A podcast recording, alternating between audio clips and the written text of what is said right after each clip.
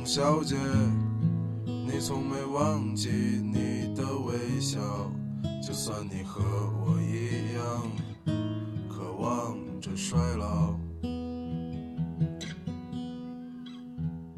董小姐，你嘴角向下的时候很美，就像暗河。我像一个活在橱窗里的人，认真的微笑，认真的让橱窗外的人觉得我像个绅士，但是这些都不是真的。我像一个活在镜头里的人，认真的流泪，认真着戏里的每一份感情，但这些都不是真的。所以那些可能都不是真的，董小姐，你才不是一个没有故事的女同学。爱上一匹野马，可我的家里没有草。我像一个活在舞台上的人，我认真的歌唱。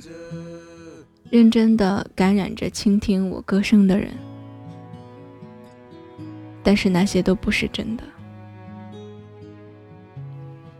慢慢的，我开始觉得，我就像一个活在别人故事里的人，歇斯底里的演绎着那些喜怒哀乐，认真的，连我自己都开始信以为真。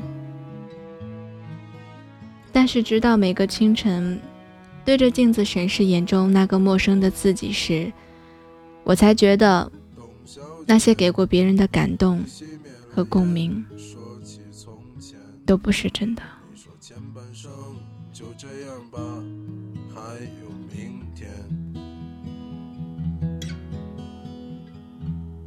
董小姐，你可知道我说够了再见？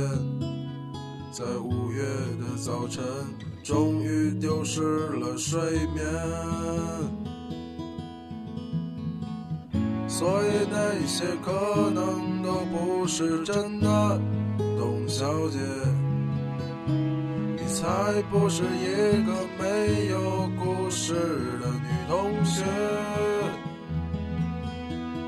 爱上一匹野马。可我的家里没有草原，这让我感到绝望，董小姐。所以那些可能都会是真的，董小姐。谁会不厌其烦地安慰那无知的少年？我想和你一样，不顾那些所以，跟我走吧，董小姐，早起来吧，董小姐。